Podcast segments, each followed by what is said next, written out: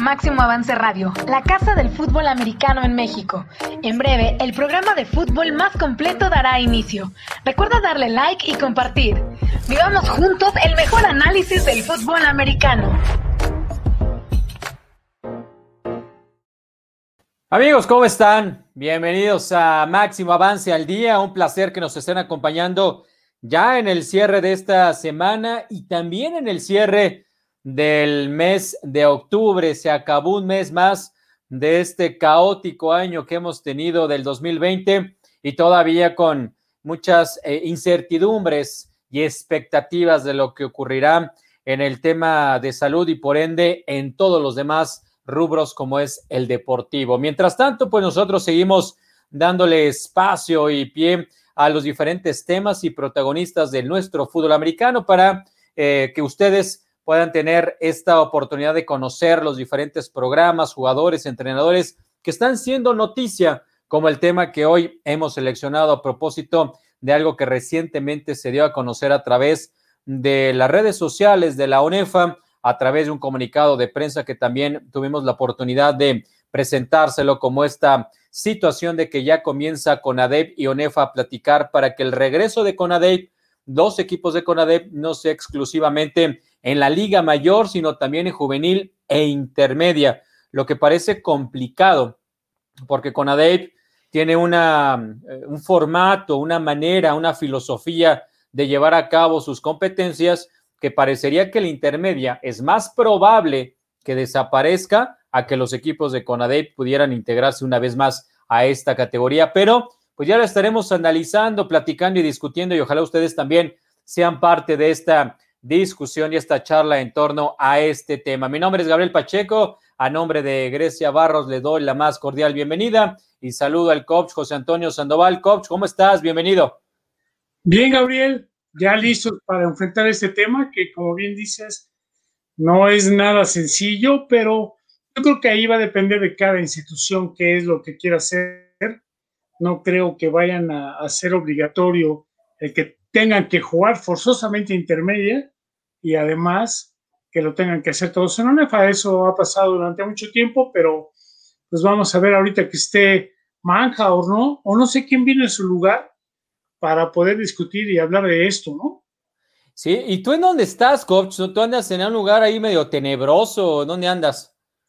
Pues mira, lo que hice fue aquí en la habitación de mi hijo Juan Carlos, que tiene luego focos ahí como de de discoteca pusiera el color rojo y es por eso que luego está un tanto oscuro. Bueno, y ahora ya está tan oscuro que ni te vemos. No sé qué pasó ahí. ¿Te apagaron la luz o, o qué ocurrió ahí, coach, que solamente te estoy escuchando?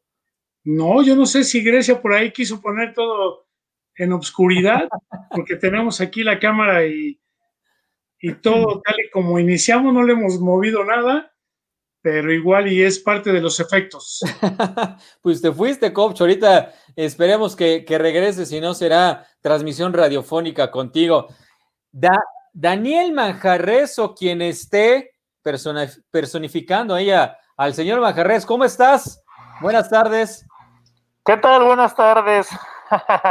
Aquí listos para este viernes de, de Halloween y para hablar de cosas tenebrosas. Ahorita le digo a Daniel Manjarres que venga, ocupé su lugar unos minutos, pero pues lo que él me diga, yo lo digo.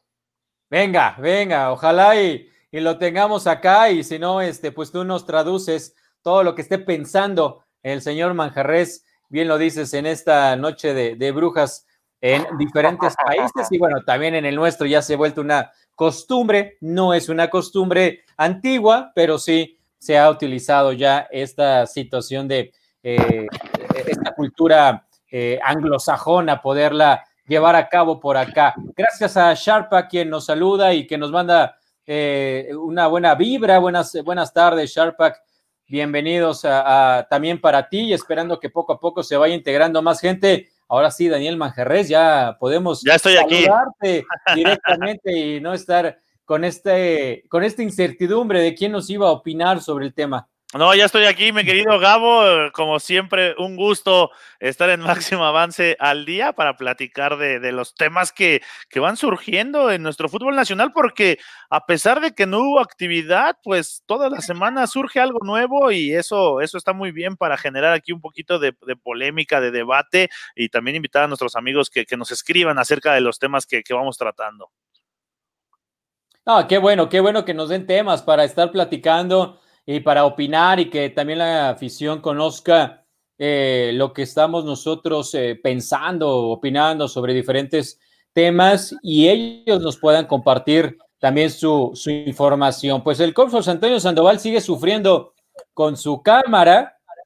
No sé este, ¿qué, le, qué le pasó. Ay, sí, fue una maldición, ¿eh? Tal Algo le pasó. Una maldición lo que le pasó al coach Maldi, eh, porque estaba hablando y de repente se fue a negros y ahorita ya no lo tenemos con nosotros, aunque intenta regresar a esta plataforma.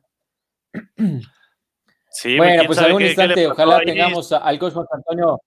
¿Sabes qué? Se me hace que no dio, no quiso darle dulces a los niños y le hicieron travesura al coach Sandoval. ¿Ya tan temprano están los chamacos afuera? los chamacos están desde, desde el lunes, creo. Y con eso de que trae máscara, muchos de ellos, pues ya con eso se protegen un poco de, todo este tema del COVID, que vaya que está todavía en una situación, eh, o, todo, o ya más bien está otra vez en una situación peligrosa el tema del COVID y los contagios, esperando que todos ustedes estén mm, muy bien. Bueno, vamos a platicar de este tema, este tema en torno a lo que publicó, lo que comunicó la UNEFA hace eh, que fue dos, tres días, eh, de que habían comenzado las pláticas con la gente de CONADEIP o de la, podría ser ya muy pronto extinta CONADEIP para que también sus equipos de juvenil se integraran por acá, pero no solamente eso, eh, me llamó la atención que dijeran que van a competir en juvenil e intermedio, ver la posibilidad de competir en juvenil e intermedia acá en ONEFA cuando el tema de las edades,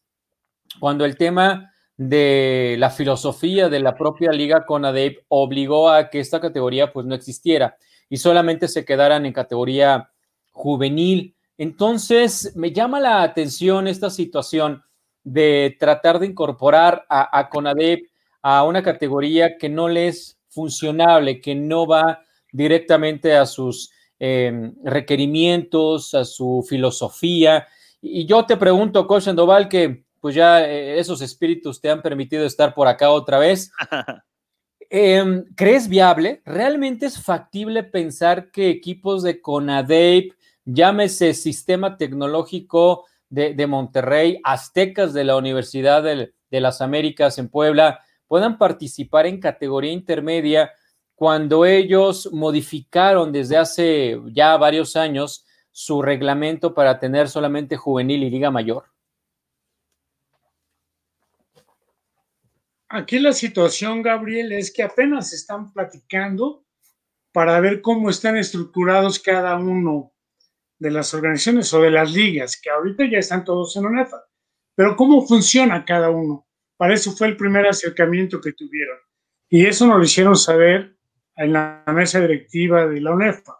Ahora, el qué puedan hacer, pues va a depender ahora sí de cada institución en qué y cómo quiera participar. Pero, por ejemplo, yo pensaría en los equipos que tienen juvenil en los Tex de Monterrey y que no tienen Liga Mayor. Por ejemplo, Ciudad de México. Ellos probablemente pudieran jugar ahorita juvenil y también jugar intermedia para pensar y preparar su Liga Mayor en unos dos años. Igual Santa Fe. Aquellos que tienen liga mayor, pues si tienen la capacidad de becas, que yo creo que también lo pueden tener, lo pueden realizar con sus equipos, jugar intermedia y ya después jugar liga mayor. ¿Qué sucedería también con el equipo de los aztecas de la UDLAP? Ahí tiene un equipo que se llama Aztequitas, pero no es de la universidad. O sea, si ellos jugaran en juvenil, que también ya se les hizo la invitación en UNEFA, pues vamos a ver si eso resultara. Ahora, todos ellos igual y podrían jugar, si quisieran tener intermedia, jugar con los chicos que están llegando a, la escuela, que luego son los red shirts o aquellos que entran en, en junio, julio y que a veces no tienen la oportunidad de jugar su primer año. Entonces, mucho va a depender de cada institución el qué y el cómo lo pudieran hacer. Ahora, yo creo que podrían aprovechar ahorita esta situación también lamentable, triste, que nos está pegando no tan solo a nuestro país, sino a todo el mundo, para que todas las categorías juvenil, intermedia y liga mayor jugaran en otoño, como se hace en la estructura de la NCAA y de los Estados Unidos, para que puedan realizar otro deporte en primavera y tengamos de nueva cuenta estudiantes atletas. Esa es una percepción, es algo que podríamos aprovechar, porque si no, yo creo que va a estar muy difícil que puedan jugar otra vez intermedia y que pudieran jugar en su momento juvenil, Gabriel. O sea, es una percepción, ¿eh? Oye, coach, eh, juvenil de otoño se juega a la par de la Liga Mayor. Ahí ya tenemos esta eh, situación de poder dividir staff, ¿no? Y, recursos. Pero la intermedia también tendrías que, que, dividir al staff. Muchos de los staff de Liga Mayor son los mismos staff de categoría intermedia. Los coordinadores ofensivos o defensivos generalmente es el head coach de estas intermedias. Así que esta posibilidad de mandarlos para otoño junto con Liga Mayor, yo la veo realmente imposible por, por esta situación de, los estadios, de los campos, de la logística y de los entrenadores, que son los mismos en todos los casos para, para estar eh, dirigiendo juvenil, intermedia y liga mayor. Pero mira, o sea, yo creo que no hay imposibles hasta donde tú quieras tenerlos. O sea, en Estados Unidos, ¿qué hacen? Juegan los jueves o los viernes en una categoría. De hecho, allá el, el high school ya ves que son cuatro años de estudio y tienen categorías con los de primero, segundo, tercer y cuarto año. Entonces, luego nada más se juntan en dos y juegan miércoles y jueves, o jueves y viernes, y luego ya el sábado juegan el college. O sea, aquí podrían jugar los jueves la juvenil, los viernes las intermedias y los sábados liga mayor. Así pudiera darse. Ahora te digo, yo creo que todo va a depender de cómo quisieran. En cuestión también del número de entrenadores, pues allá tampoco entrenan diario, ¿eh? Y entrenan dos o tres horas ya para jugar, o sea, puede haber ese tipo de calendarización. De nueva cuenta es todo con una estructura afín de todos los equipos. Yo creo que eso nos podría ayudar. De nueva cuenta, pensando el que puedan realizar otra actividad deportiva. En primavera igual y puede ser el básquetbol, o pudiera ser el béisbol, o pudiera ser el béisbol o el atletismo, ¿sí? Al soccer la verdad es que muy difícil vamos a poder moverlo. Sabemos cómo se las juegan aquí en, en nuestro país y yo creo que ellos no entrarían a una estructura deportiva nacional. Pero vamos a ver. A mi percepción yo creo que podríamos aprovechar hasta los momentos, porque como bien dices, hay una juvenil de otoño. Entonces allá está. Entonces ya nada más incluirías la intermedia en esas fechas y ellos terminan regularmente antes o son menor número de juegos. Yo creo que todo se pudiera jugar, ¿eh? pudiera ser. Si lo quieren, puede ser.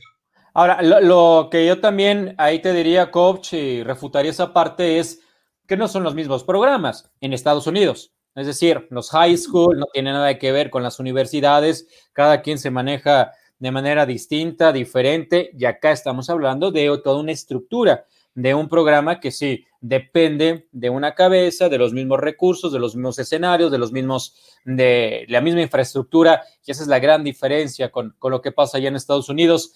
Daniel, em, ¿qué tan factible es que realmente los equipos que ahora son todavía de CONADEP puedan modificar parte de sus estatutos o eh, dividir sus equipos de juvenil, de liga mayor y volver a sacar una categoría intermedia que cuando ellos la desaparecieron e inclusive estando todavía en ONEFA dijeron, nosotros la intermedia no nos funciona, no sirve porque los chicos ya deben de estar jugando liga mayor por su edad. Yo creo que no se ve muy viable, Gabriel, y a todos nuestros amigos, que los equipos que están en Conadave en categorías juveniles modifiquen y que les nazca otra vez el interés por jugar una intermedia, que una intermedia que ya no tiene, bueno, ya lo hemos platicado aquí, pero y, yo soy de la idea de que la categoría intermedia ya no tiene los objetivos claros del por qué existir, ¿no? Y a, y, y a la par de que Conadave eh, lo hizo eh, emparejando o empatando los procesos académicos, preparatoria, le llamó juvenil, juvenil C, juvenil única, como lo quieras llamar, pero le llamó juvenil y después pasando a nivel profesional eh, es liga mayor, ¿no? Entonces ahí no tiene cabida una categoría intermedia o una categoría que pueda competir con, con estos equipos de, de que en ONEFA todavía tienen intermedia, ¿no? Porque también recordar, no todos los equipos de ONEFA tienen categoría intermedia, muchos equipos nada más tienen juvenil y de juvenil igual y, se pasan a, a, liga mayor, ¿no? Entonces yo lo veo muy poco viable que, que, que Conadep eh, quiera eh, insistir o quiera reavivar esta categoría intermedia porque no entra, no hay dónde meterla, ¿no? Sin embargo, en la cuestión de juvenil, que yo creo que las conversaciones que se están dando y todas estas pláticas es precisamente para encontrar o para traerse las juveniles de, de, porque al final son, son, las juveniles son de edad de los 15 a los 18 años, tal cual existen en ONEFA, tanto en primavera como en otoño ¿no? Recordemos que la juvenil es de los 15 a los 18 años. Hay equipos, hay equipos que optan por estructurar de diferente forma eh, sus juveniles dentro de la UNEFA. Y te voy a dar, y les voy a dar dos ejemplos. Hay equipos como los auténticos Tigres que solo compiten en otoño y compiten la mayor parte con jugadores ya de 17 y 18 años en la juvenil de otoño. Hay equipos como los Tigres del CCH eh, que lo que hacían lo que hacían en, años anteriores era sus jóvenes de 15 y 16 años los dividían en la juvenil de primavera y sacaban dos categorías, Tigres SH blanco, Tigres SH negro y los ponían a jugar. Y los jóvenes que tenían 17 y 18 años, los trabajaban como una liga mayor, preparándose en el gimnasio desde enero, todo el año, para competir en la juvenil de otoño, que era la que eh, les interesaba ganar y les interesaba competir con lo más fuerte, porque era la antesala a la intermedia. Y tampoco descuidaban la parte de, sus más chavillos que tenían 15 y 16 años, porque los ponían a jugar en primavera. Esa es otra estructura. Y la estructura que la mayoría de los equipos sigue en ONEFA en cuestión de juvenil, pues es que te, juegas dos temporadas al año, ¿no? Con los mismos chavos de 15 a 18 años, juegas en primavera y juegas en otoño. ¿no? Y juegas en otoño. Y entonces yo creo que va más bien por ahí porque las estructuras de las juveniles de Conadey, tengan o no tengan liga mayor, son lo, preparatoria. Y preparatoria es de los 15 a los 18 años y entonces vas a jugar juvenil. No creo que, que quieran eh, intentar algo en intermedia. Mencionaba el coach Sandoval los equipos que no tienen mayor del sistema tecnológico pues también, pues mejor, si van a, van a hacer un gasto presupuestal para sacar una intermedia con los jugadores que ya van a pasar a carrera profesional, pues yo creo que mejor ya apostarían por eh, eh, empezar otra vez el, el, eh, sus programas de Liga Mayor, ¿no? Pero eso, eso creo que también está un poco todavía lejos de lo que busca el, el, sistema tecnológico para, para estos momentos. Yo creo que va más bien enfocado a la parte juvenil, que lo veo muy viable, ¿eh? Eso sí lo veo muy viable, mm, al contrario, creo que sería eh, un acierto ya con la, unificación en, Liga Mayor, ahora con Juvenil, creo que, estaría de, lujo porque pues se integran equipos de, buen nivel, ¿no? Borregos SEM, que ha dominado, Borregos Monterrey, ¿no? En, esta, en esta parte de, las juveniles. Sí, eh, se ve difícil en ese sentido porque la edad máxima para terminar eh, la prepa que está manejando con ADE, pues es la de 18 años y a partir de los 18 ya los están considerando para estar estudiando a nivel universitario y por lo tanto ser considerados para la Liga Mayor. En CONADEP así se manejan por edades eh, y grados y, en este sentido la categoría intermedia pues no, no se ve por dónde pudiera tener una, una posibilidad de, de, existencia, porque es entre juvenil y primeros años de, de la Liga Mayor y si bien ha permitido a equipos en la ONEFA que tengan jugadores de hasta siete años de elegibilidad precisamente por la edad. Creo que eh, también en CONADEP una de sus grandes eh, ventajas competitivas con respecto a los otros es la beca deportiva. y muchas instituciones se han, se han quedado con esta de te beco cinco años, pero hasta ahí difícilmente van a ampliar esta posibilidad de, de becarlos un poco más para que puedas subir entonces desde los 18 y jugar hasta los 25. Son casos excepcionales los que ha ocurrido en esta situación. Y fíjate, Gabo, eh, y, eh, hoy precisamente, hoy por la mañana, tuve una, una reunión vía virtual con, con, algunos coaches y precisamente me decían el tema que, que, habías tocado de los staffs.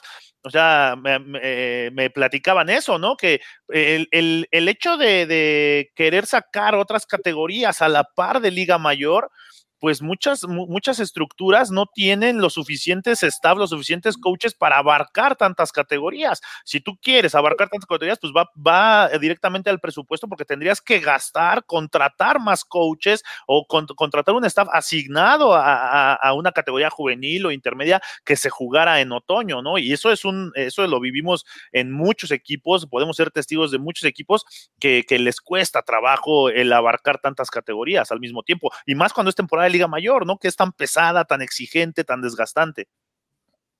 Sí, sí, sí. Y yo por otra parte, eh, veo complejo esta parte de tratar que los medios de comunicación se involucren todavía más cuando tienes juvenil, intermedia y liga mayor al mismo tiempo, pues obviamente sabemos en qué se van a enfocar los medios de comunicación, que será liga mayor. Y una de las pretensiones también es eh, tratar que, que la afición y que los propios jugadores empiecen a, vivir lo que es tener medios de comunicación transmitiéndolos, entrevistándolos. La afición, a partir de eso, de la difusión, empieza a asistir a mayor número a los escenarios. Todavía intermedia está lejano a lo que se vivía en la década de los 70, cuando llenaba escenarios, no campos, sino estadios.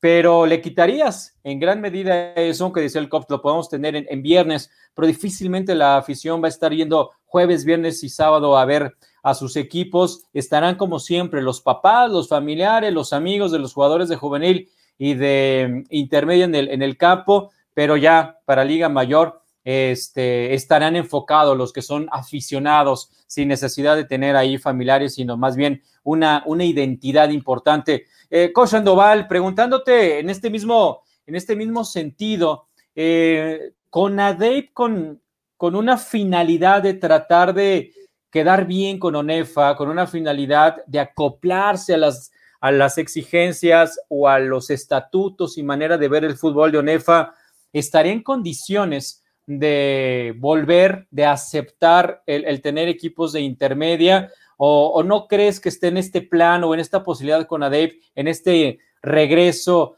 de poder ser flexible ante estas puertas que se le están abierto, abriendo? No, te comento que el día lunes fue una plática informativa de cómo funciona en cada o cómo funcionaba en cada una de las ligas, para que ahorita que hay la fusión puedan todos participar en UNEFA, pero no necesariamente van a tener que jugar o sacar categorías intermedias. O sea, el ejemplo más sencillo, por ejemplo, por decirlo, es la UTLAB. Ellos solamente tienen liga mayor porque solamente tienen educación superior. Entonces, no tendrían la obligación de sacar equipo de intermedia para poder jugar. Reitero, Aztequitas no es de la UDLAB. Si bien de alguna manera forma parte del trabajo en sus instalaciones, no quiera decir que es parte de la universidad. Pero también otra de las cosas que hay que ver es las regiones. Si se les está complicando o se les va a complicar en Liga Mayor llegar a tener juegos, por ejemplo, de Ciudad Juárez a Tijuana, el otro día nos comentaba el coach, o sea, ellos luego se les va a facilitar viajar por Estados Unidos, o sea, entrar a Estados Unidos, viajar por las carreteras del norte de la República y luego volver a salir ahí en Tijuana. ¿Qué pasaría si tienen que sus intermedias jugar en esa naturaleza? Van a viajar muchísimo. Yo creo que para el centro de la ciudad o el centro de la República, llámese Ciudad de México, Estado de México, no hay tanto problema, pero los estados sí está muy complicado, ¿eh? Y meterle mucho más dinero en cuanto a los viajes, la alimentación o el hospedaje. Ellos luego no viajan en avión, viajan en camión y es un desgaste el tener que jugar o viajar 14 horas y jugar. Ahí va a ser complicado. Aquí lo que van a hacer es, cada institución va a decidir si tiene la oportunidad y quiere jugar. O sea, lo que yo comentaba es que igual a lo mejor los tecas de la U, ok, entran a los 18 años, pero no juegan en su primer año regularmente porque están entrando a clases. A lo mejor ellos aprovechan y juegan intermedia, estando de recién ingreso. Pero va a depender de la definición de cada uno. Yo también coincido con lo que comentan en cuanto al staff, si todos jugaran en una misma época. Pero se puede hacer, ¿eh? O sea, si antes los entrenadores no cobrábamos, yo hasta decía, yo tengo que trabajar para poder ser coach. O sea, yo sé que ahora todos merecemos, merecen tener ingreso, pero cuando se quieren hacer las cosas, la verdad es que el fútbol americano nos lo ha enseñado. Cuando quieres, lo puedes hacer, ¿eh? O sea, yo reitero, sigo con la idea de que los deportistas, estudiantes o atletas deportistas hagan otra actividad que hagan otro deporte más que estar jugando todo el tiempo fútbol americano. Hagan otra cosa. Y hay actividades afines. Y lo veíamos hasta en el profesional de la NFL. ¿A poco los atletas de la NFL están todo el año trabajando? No. O en el college vemos a jugadores que están terminando el fútbol americano y ya están entrenando béisbol. ¿O a cuántos quieren becar por básquet, base o fútbol americano? Porque lo hacen en high school. En high school practican tres deportes al año.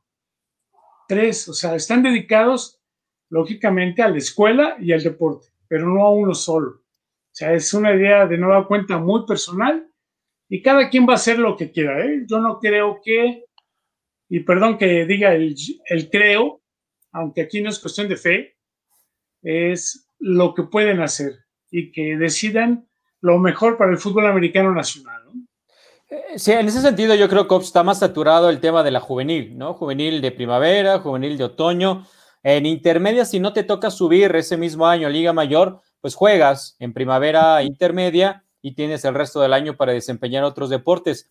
El problema y que creo que es lo que está haciendo falta y le hemos platicado en diferentes programas, es que la UNEFA también empiece a promover esa práctica de otras disciplinas o la Federación Mexicana de Fútbol Americano también sea partícipe de la promoción de otras disciplinas para los jugadores registrados de fútbol americano y no les puedan generar gastos adicionales, sino sea parte de, su preparación y de esa manera los involucrarías de una manera directa, no al contentillo o al gusto de cada uno de ellos agradezco a la gente que está participando, que está presente, como Gabriel Ocadis, quien manda saludos. Muchísimas gracias, Gabriel. Un fuerte abrazo. Voy a leerlo por acá porque acá llegan tanto los que están en YouTube como los que se unieron también a través de, Facebook.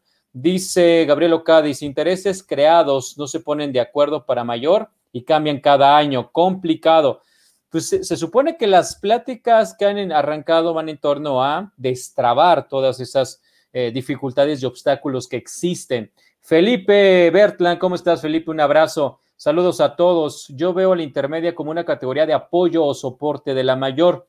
Los programas o campus que pueden pagar o sostener una categoría adicional, que lo hagan y los que no, ni modo. Y ahorita voy a hacerles una pregunta también en ese sentido. Eh, saludos también a Indira Guzmán, que ya está por acá.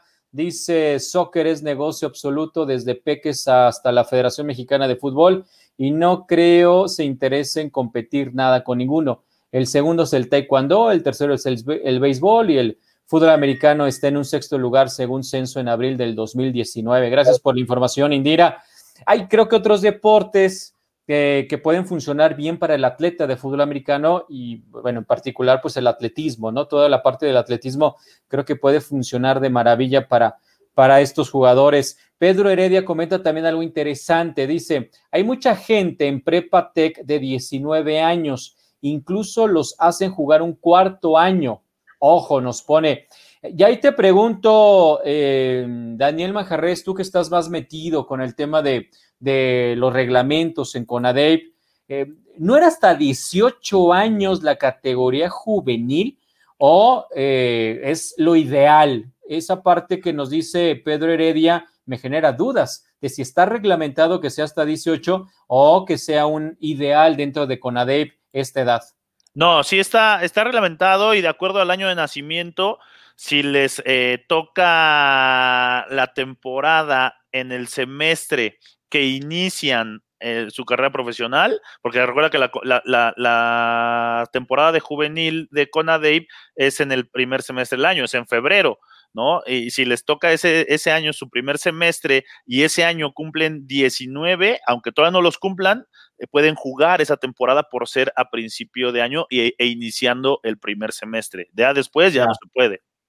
De acuerdo, de acuerdo. Bueno, pues ahí está esta información. Eh, Manja, si ingresan los equipos que ahora son parte de CONADEP a juvenil, ya intermedia de, de la UNEFA, hay dos dos vertientes que yo veo y quiero saber cuál es la que tú ves más factible. Uno, que ONEFA pueda controlar mucho mejor el tema de los becados, que al estar acá ya los juveniles, acá me refiero a ONEFA, y estar eh, la intermedia, quien tuviera de CONADEIP, tener un mayor control de los chavos que se pueden mover de equipo a como está ahora, que es prácticamente un libre flujo de jugadores, o la otra eh, que también veo es esta posibilidad de que haya más becas, eh, amplíen el número de becas con los equipos que tienen esta opción, que la mayoría vienen de CONADEIP, en juvenil, X cantidad, en intermedia, otras tantas, más las de Liga Mayor, y entonces empiecen a acaparar todavía más el talento.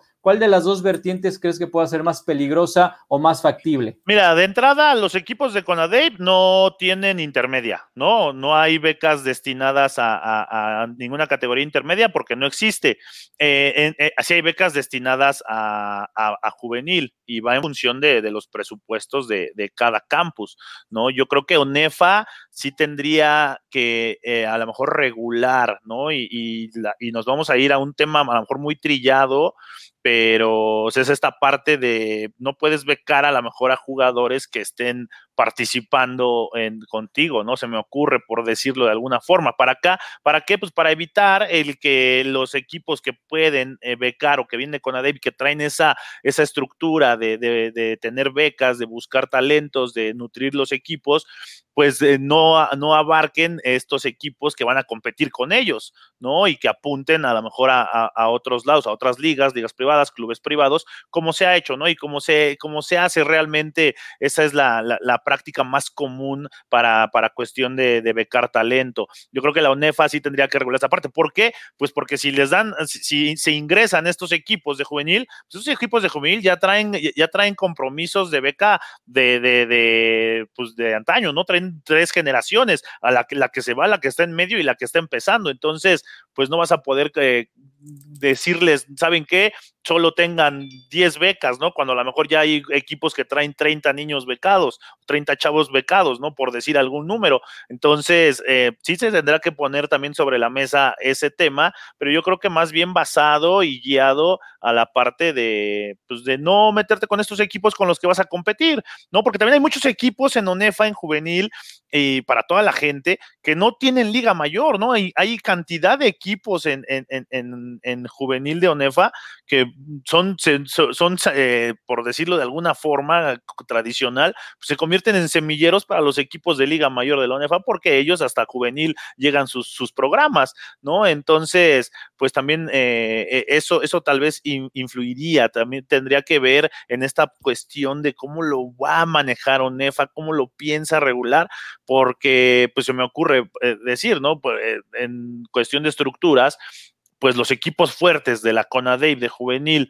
que, eh, que son ya tradicionales, como Borregos Monterrey, como Borregos SEM, ¿no? Que son los dos equipos más, más fuertes. Por ahí el Colegio Subiré los últimos años lo ha hecho muy bien, pero el Colegio Subiré también tiene una estructura de becas que, te, que, que dices, wow, ¿no? Que ellos andan por todo el país, inclusive ya ahora, ya ahora no son nada más de becar, ahora ya son de exportar, ¿no? Lo vemos con los auténticos Tigres, ahí lo vimos con los auténticos Tigres, es un programa muy, muy fuerte en, en su estructura de, de apoyos de, de, beca, entonces el Colegio Subiré lo ha hecho muy bien, es un gran equipo, es, esos equipos a lo mejor ponerlos a competir con, con equipos que tienen a lo mejor el mismo presupuesto, ¿no? Y que pueden competir en juveniles igual o mejor, caso de los auténticos Tigres, del CCH, de los Linces de la VM Lo Más Verdes, que son también ya equipos muy, muy fuertes en juveniles.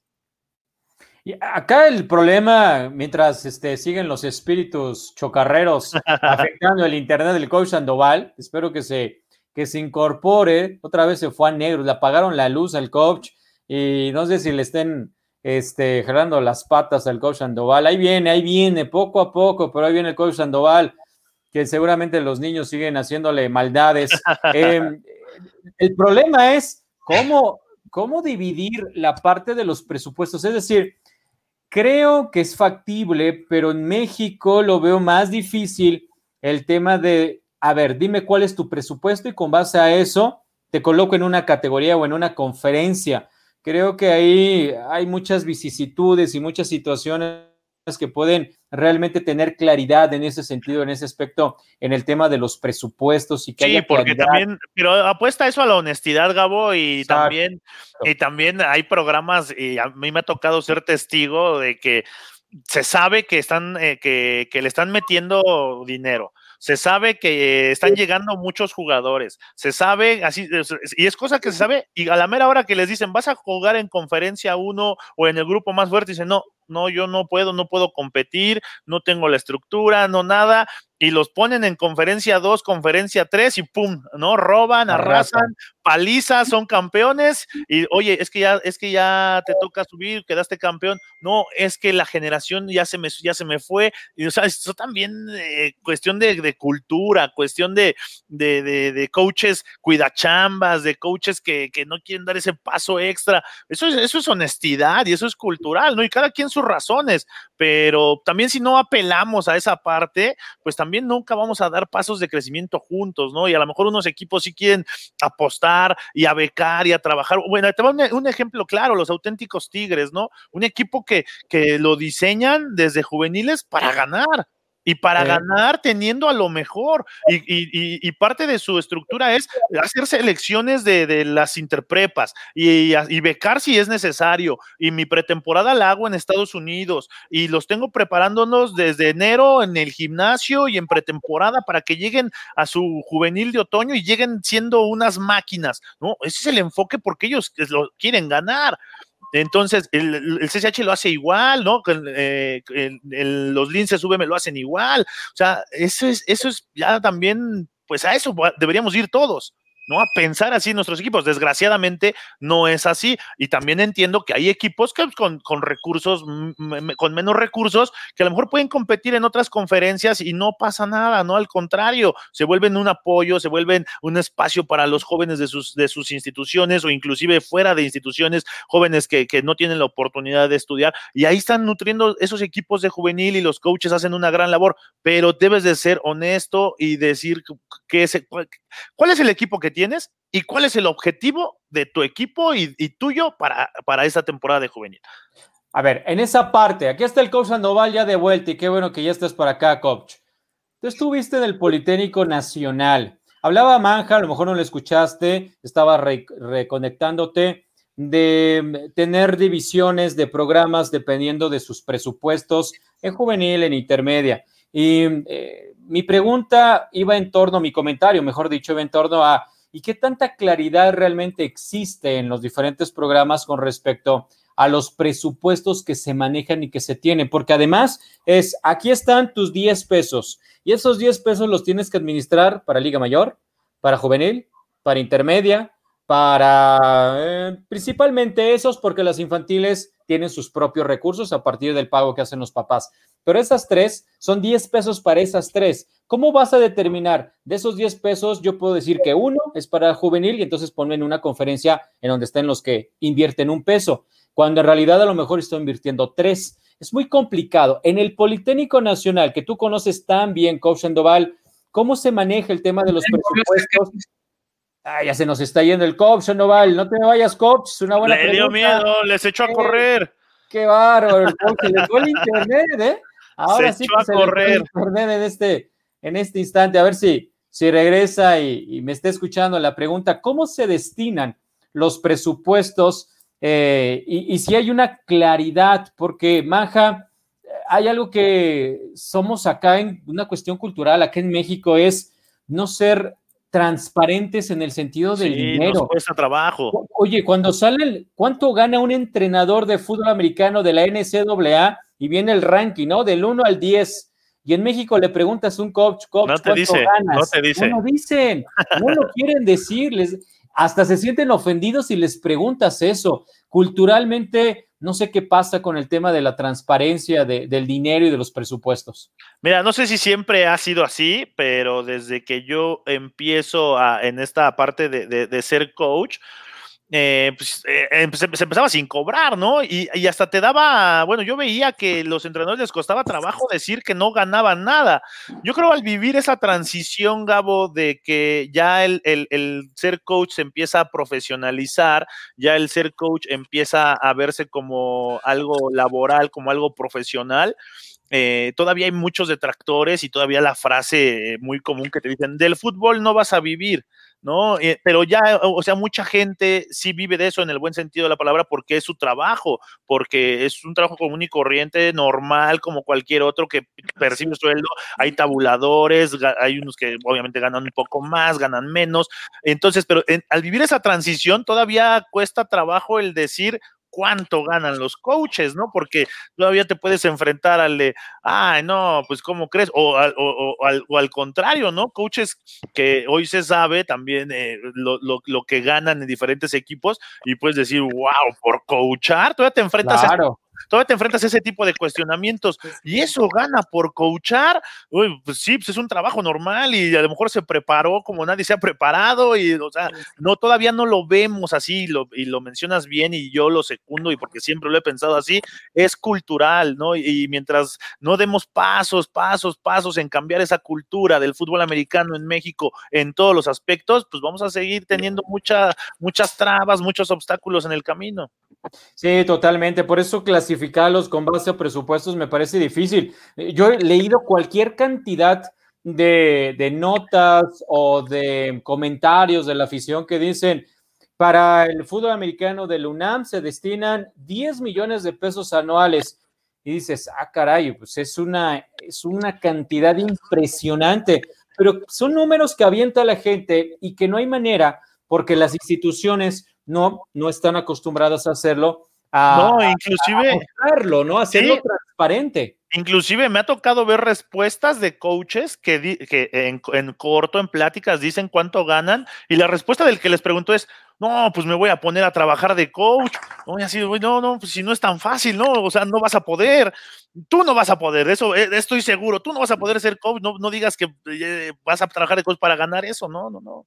Y luego, ¿sabes que La otra ya está el coach Sandoval por acá, a ver si ya eh, podemos hacerle la pregunta una vez más. La otra que también me ha tocado en ese sentido es cuando se logra saber, se filtra o se hace público cuánto gana un entrenador y ese entrenador, sobre todo si es de escuela pública, de un equipo representativo de escuela pública, empiezan las voces de los profesores a decir, ¿por qué ese gana tres veces más de lo que yo gano que tengo tiempo completo? Y entonces empiezan acá los directores a tratar de, pues, justificar esta parte, ¿no? Porque un coach va a ganar 50, 60, 70 mil pesos y un, y un profesor gana 30 mil, por decir una cosa, y empiezan muchas voces también a, a, a de inconformidad.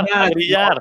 Sí, caramba. Y, y, bueno, finalmente muchos de esos que son coaches están con plazas precisamente de profesores, que es eh, pues la manera de incorporarlos dentro de las instituciones educativas. Coach Sandoval, este, pues los espíritus siguen ahí traicionándote. Te preguntaba sobre el tema de los presupuestos Y si, por ejemplo, en el Politécnico existe un presupuesto general para el fútbol americano y de ahí las autoridades empiezan a determinar cuánto para Liga Mayor, cuánto para Intermedia y cuánto para Juvenil, o ya va perfectamente encarrilado el porcentaje para cada, cada categoría. Fíjate que ahí han ido cambiando conforme pase el tiempo y sí, una disculpa, ya tuve que quitarle el teléfono a mi hijo para que me permita poder entrar. ¿En qué antro no sé qué problemas traiga, pero ya veremos. Me gusta tu luz eh, de, de antro. Ahorita, como ustedes dicen, cada institución educativa, o sea, vocacionales, podía contratar a sus coaches y dependía de lo que pudiera hacer. Yo te puedo decir, yo inicié en el Politécnico con una plaza de intendencia. Y así estaba. Y posteriormente, cuando logramos campeonatos, me dieron 33 horas de las más bajas de docencia, cosa que nunca la quise también incrementar, ni podría yo subir de nivel porque no daba clases frente al grupo. Entonces, ahí ya depende de cada institución. Posteriormente, las escuelas o la dirección de deportes se hizo cargo de lo que era todo el fútbol americano. Y cuando tuvimos la oportunidad de trabajar en el área central, lo que empezamos a hacer es que las escuelas o las unidades académicas se hicieran cargo de los equipos, de tal manera que eso fortaleciera y ayudara. Por ejemplo, las directoras, en ese tiempo, directoras de las ESCAS, nos ayudaban con el equipo de Águilas Blancas. La escuela de CIME con el equipo de los Cheyennes. Es más, yo sé que a la fecha mucho del presupuesto y la carga en cuanto a la contratación de coaches de la ECIME Zacatenco se hace cargo de los Cheyennes. Y, y, lo que pretendíamos es que la dirección se hiciera cargo solamente de los equipos de Liga Mayor, que en ese tiempo nada más eran dos. Y eso nos permitía tener un mayor presupuesto. Y ahí todo dependía de las necesidades, pero los coaches ganábamos muy pocos cuando llega ya en su momento, eh, quiero hacer la referencia clara con Héctor López al Instituto Politécnico como entrenador, la doctora Yolo Xochitl le da el cambio radical y hacemos un tabulador de entrenadores. O sea, los head coaches de Liga Mayor ganaban 40 mil, los coordinadores 30 y los asistentes 20 mil. Y así empezábamos a hacer todo ese cambio de estructura para poderlo tener, pero pretendiendo que, como lo hacen los auténticos tigres, o sea, el Coin Carles tocó exactamente la parte esencial de las instituciones públicas. Ellos tienen su staff de juvenil, su staff de intermedio y su staff de liga mayor. Ahí es una, ya se puede hacer, porque ellos lo quieren hacer. Y todos sus interprepas y sus interfacultades se hacen cargo sus escuelas. Entonces, ahí tienen todo el apoyo de las unidades académicas y que hay mucho ingreso propio en base a investigación, trabajos de producción. Entonces, cada una de las escuelas hace lo que quiere. Por eso vimos esta, este crecimiento ahorita con el Instituto Politécnico, porque el doctor Mario Rodríguez dijo, vamos, le metemos.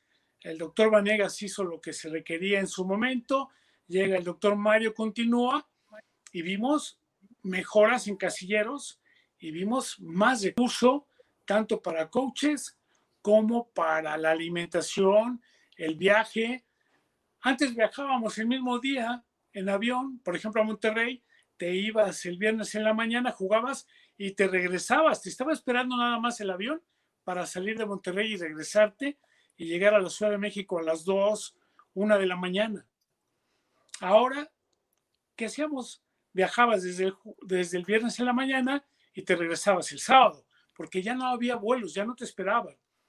Y hubo ocasiones en las que sí viajábamos desde el jueves, nos quedábamos allá, jugábamos el viernes y regresaban el sábado, como lo hacía en la universidad. O sea, todo depende muchas veces y lamentablemente de la voluntad de las autoridades para poder hacer cosa que yo sé que en Nuevo León lo tienen muy bien estructurado.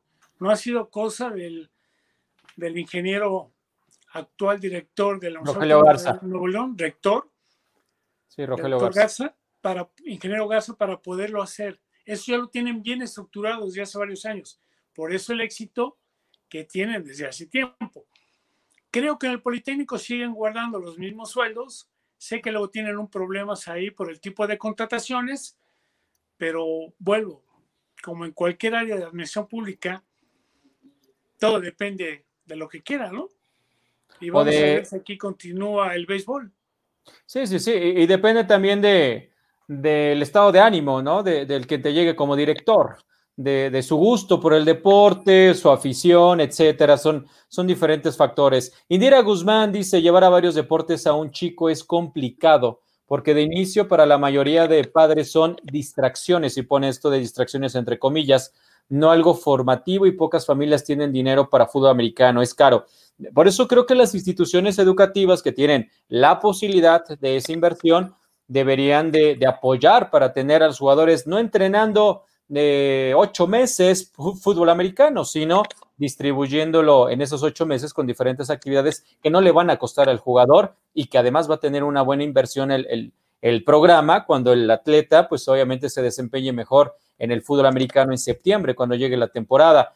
Eh, dice Sharpak, no estaría mal seguir el modelo de tener categorías de fútbol de acuerdo a nivel académico, primaria, secundaria, prepa y universidad, además de dar oportunidad a casos extraordinarios. De esa manera, pues tendría que desaparecer la categoría intermedia, que es la que, pues bien lo dice su nombre, ¿no? Está entre la juvenil y entre la liga mayor. Indira Guzmán, Estados Unidos tiene cultura deportiva, es opción profesional y en México no. Los vecinos tienen infraestructura desde peques y aquí con trabajo hay un patio para el lunch. Bueno, y con trabajo también hay maestros de educación física. Eso también. Felipe Bertland, algo interesante de Felipe. En 2016, por medio del IFAF, que ahora es el Instituto Nacional de Transparencia, Acceso a la Información y Protección de Datos, solicité información de presupuestos de los programas de fútbol americano de las escuelas públicas y solo respondió la UNAM, lo que estábamos hablando, Manja, de la discrecionalidad que, con el cual se manejan algunas instituciones. Y dice, esta es parte de la respuesta que recibí, y entre comillas, lo que quiere decir que es textual. El presupuesto asignado al subprograma de fútbol americano para el ejercicio fiscal 2016 fue de 13 millones 330 mil 689. Ah, bueno, pues por encima de esos 10 millones que yo decía que se me hacían una cantidad elevada, y están 13 millones en el 2016, ¿eh? En 2016, eh, sí llegaron a la final porque siempre llegaban Tigres y Pumas, Sí. pero no me acuerdo si fueron campeones. No, creo que fue en el 15 cuando fueron campeones los Pumas. eh, un- una, una- una buena cantidad. ¿Tú conocías, coach, el, el presupuesto total que se asignaba al fútbol americano eh, del Politécnico cuando te tocó estar por allá? ¿O también era una cifra que no tenías tanta cercanía a ella? No, lamentablemente no la tenía toda porque, reitero, si hacemos la suma de todas el fútbol americano en las escuelas, pues a veces le metes y le pones y hay que ser claros, o sea, si en algún momento se requería para transporte para un equipo de fútbol americano, igual lo cargaban a otra área con tal de tener esa oportunidad y no se veía reflejado en el fútbol americano. O sea, son lo que de alguna manera tienes oportunidades de poderte ayudar de otra partida para poder utilizar y eso lo haces en la administración pública. ¿no? Sí, y sí, sí. afortunadamente es transparente, pero no logras conocer Ujú. toda la información que se da con el número de equipos, porque eran 14 equipos de Liga Juvenil, 7 de intermedia y los dos de Liga Mayor. Y aparte, métele sueldos, eh, mantenimiento, o sea, si contemplas todo, yo creo que lo que la universidad ahí y lo, lo que nos están diciendo era poco, ¿eh? O sea, es mucho más dinero. O sea, nosotros llegábamos a tener considerado 4 millones de pesos por equipo con todos los coaches y la operación, compra de utilería, ropa, de cada equipo de Liga Mayor eran cerca de 500 mil pesos y los coaches decidían qué comprar dependiendo de sus necesidades. Entonces ahí había ocasiones que cada uno de los entrenadores escogía diferente necesidades. Entonces es muy difícil, ¿eh? Sí, no claro. imposible, pero como que no había esa necesidad de tener lo que hacer. Claro, cuatro millones de pesos. Por ejemplo, estos 13 millones que dice Felipe Bertlán, te agradecemos mucho, Felipe, eh, la información que, que, nos proporcionas, que te dieron a través del Instituto Nacional de eh, Transparencia de la Información, eh, que ha cambiado su nombre, ¿no? Ya, ya lo corregías tú, que era IFAI antiguamente, y bueno, ahora ya, ya tiene este nuevo nombre que es el INAI. Eh, pues cuando hablamos de esa cantidad, el 80% se va para Liga Mayor y el otro 20, 30, pues estará para la juvenil y para la intermedia y párale de contar, tal vez eh, el, la femenil y las infantiles sabemos que tienen también la manera de, de ser, este, de, de autofinanciarse. ¿no? Sí, exactamente, de autofinanciarse, de sobrevivir por sí mismas.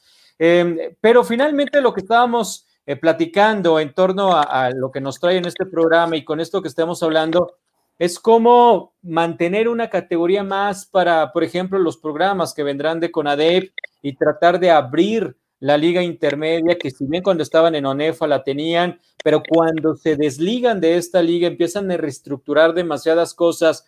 Uno, para poder sobrevivir, porque económicamente hablando, la competencia iba a tener otro tipo de, de situaciones en cuanto a menores patrocinadores, en cuanto a presupuestos tal vez más limitados, porque ya no estabas en los ojos del, de, del huracán, ¿no? Ya no eras tan visible por no estar en la ONEFA y entonces había que repensar muchísimas cosas para subsistir y seguir siendo además competitivo. Pero por otra parte, pues también encontraron en el modelo de los Estados Unidos la forma ideal para eh, presentar una bandera, una filosofía que fuera muy rentable hacia el exterior, una manera de explicar el deporte junto con la academia y que hacia los ojos del público pues fuera aplaudible. Y creo que eso nadie lo puede negar, nos guste o no nos gusten muchas cosas que se puedan hacer en CONADEB o en las instituciones privadas, pero finalmente como un tema de, de carta de presentación, pues habla muy bien esta parte de tener eh, el nivel académico y el nivel deportivo de la mano y estar trabajando en este sentido. Entonces, ya en esta parte de, de, del redondeo, Manja, para ir cerrando, ¿tú no ves factible el que Conade pudiera volver a participar en categoría intermedia? ¿Te quedas con, con la idea de que juvenil debe de ser hasta los 18 y a partir de ahí subir a liga mayor? ¿O le, des, le ves alguna posibilidad a la categoría intermedia de los 18 a los 20 para que pudiera tener cabida en instituciones privadas que ya han experimentado el no tener esta categoría. No, yo creo que no, que no lo no va a ser viable por la cuestión académica principalmente. Sabemos que estos equipos de Conadate se cargaron eh, más hacia el lado académico y ahí fue donde trataron de emparejar los niveles de, deportivos hablando de, categorías. Entonces, sí, yo no creo nada viable. Yo sí más bien creo que la parte de unirse o sumarse ya por completo a la ONEFA es en la, en la cuestión de, de las juveniles, ¿no? De, de, juvenil de otoño, juvenil de primavera. Las juveniles que abarcan de las edades de los 15 a los 18 años. También recordar, Gabo, eh, coach y nuestros amigos, que estas juveniles de CONADEIP tenían, tenían en, en, en, muchas temporadas o en muchas ocasiones scrimmage contra los equipos de intermedia de, de, de ONEFA. O sea sí. que el nivel deportivo también no está muy disparado. Obviamente el nivel en cuanto a lo físico de los chavos a lo mejor todavía se siente un poco más, pero en lo deportivo no estaba tan, tan lejano. Pero sí yo creo que no es viable porque no le encuentro cabida y no veo cómo las instituciones que ya llevan una estructura y llevan muchos años trabajando así así y ha funcionado, pues quieran meter una categoría ahí que, que pues no hay espacio. Pero si ves viable juvenil de Conadep, ahora compitiendo en juvenil de primavera de ONEFA. Sí, eso sí lo veo muy viable. Eh, porque pues realmente no afectaría nada, solo se, solo se integrarían y ya, o sea, no, no afectas calendarios, no afectas edades, no afectas elegibilidad, no afectas nada, simplemente te unes, se hace un calendario completo y ya, ¿no? Por las edades de los chavos y por la preparación, más o menos es el mismo tiempo de preparación. La juvenil de, la juvenil de Conadip empezaba antes, empezaba en febrero, un mes antes, ¿no? Eh, hasta le viene a beneficiar, si lo quieres ver así, que va a tener un mes más de, preparación, ¿no? Para las juveniles de ONEFA empezaban por ahí de marzo. Entonces, yo, sí lo veo muy viable, sí lo veo muy viable porque no le encuentro alguna traba, algún obstáculo. Entonces, sí lo veo muy, muy factible. Eh, coach eh, Sandoval, ya también para ir eh, despidiéndonos, ¿será lo mejor que ya compitan en todas las categorías juntos, Liga Mayor, o sea, juvenil, pero que ya se compita en un solo circuito o todavía eres de la idea de que en estas categorías cada quien esté con sus condiciones y ya en Liga Mayor se encuentre? No, yo creo que es viable y además correcto el que ya jueguen unificados también desde las categorías juveniles, porque ya de nueva cuenta es la Organización Nacional Estudiantil de Fútbol Americano.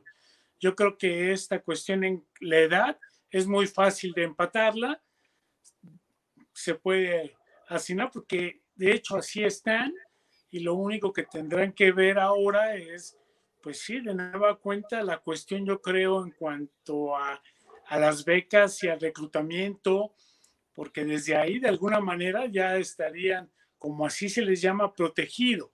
Claro. Acá en la Liga Premier de Conalep necesita terminar el bachillerato para ya después tener la oportunidad de irse a otro equipo si así él lo quisiera. A nivel eh, preparatoria es muy difícil que se vaya a otra escuela. Acá en, instituciones públicas está complicado, ¿no? Porque hemos visto, y si somos claros, a veces ni siquiera estudian en las instituciones donde están jugando. Entonces, yo creo que es por ahí más el hecho de lo que van a tener diferencias y les, pues, les podría costar un poco más de trabajo, más que la cuestión de las edades y la compatibilidad en la época en la que están estudiando y que puedan jugar. Y en los tiempos, la verdad es que ellos también van a definir en cuanto a sus necesidades. Sabemos cómo se juega en Estados Unidos, no es lo mismo, como no es lo mismo Halloween que Día de Muertos, aquí festejamos los días de muertos. Entonces... Y también los Halloweens. No, tampoco, tampoco. Tú quieres ponértela desde todos los días. más vale pancito de muerto, ¿no? Y una calabacita por ahí de las que se comen. Entonces, yo creo que, que, se puede hacer. Qué bueno que, se está, que están ya platicando, que están viendo esas posibilidades.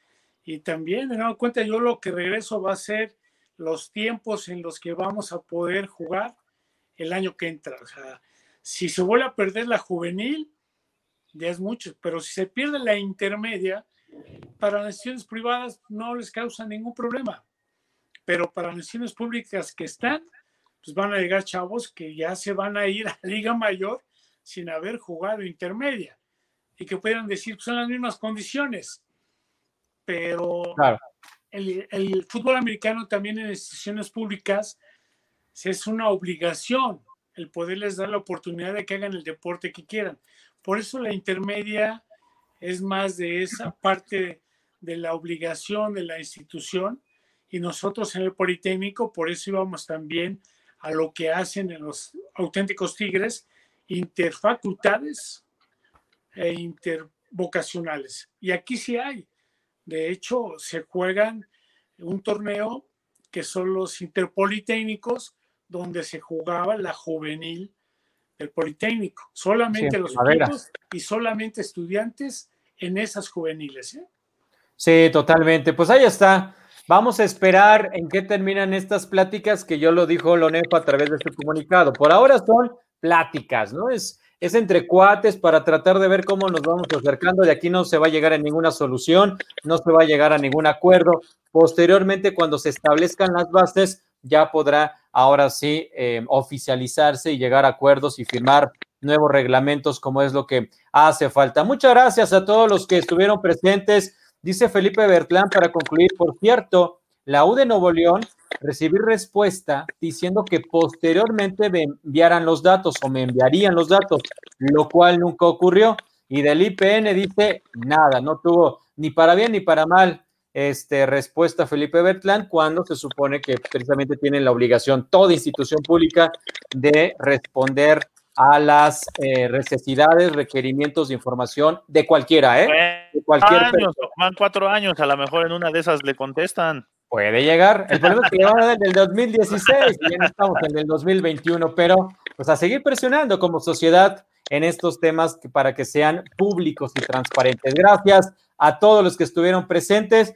Me parece que la categoría intermedia no va a desaparecer en ONEFA. Es claro que hay una intención de mantenerla con base a esto que acabo de leer en el comunicado y que con ADEV dirá, yo participo en juvenil, me abstengo a hacerlo en juvenil, o a lo mejor un equipo, como bien decían, que no tenga liga mayor, coloque a jugadores de hasta 20 años jugando en categoría intermedia, pero no más, y ya lo demás lo estaremos viendo en liga mayor. Muchísimas gracias, Daniel Manjarres, Coach Sandoval, eh, Grecia Barrios en, en la producción.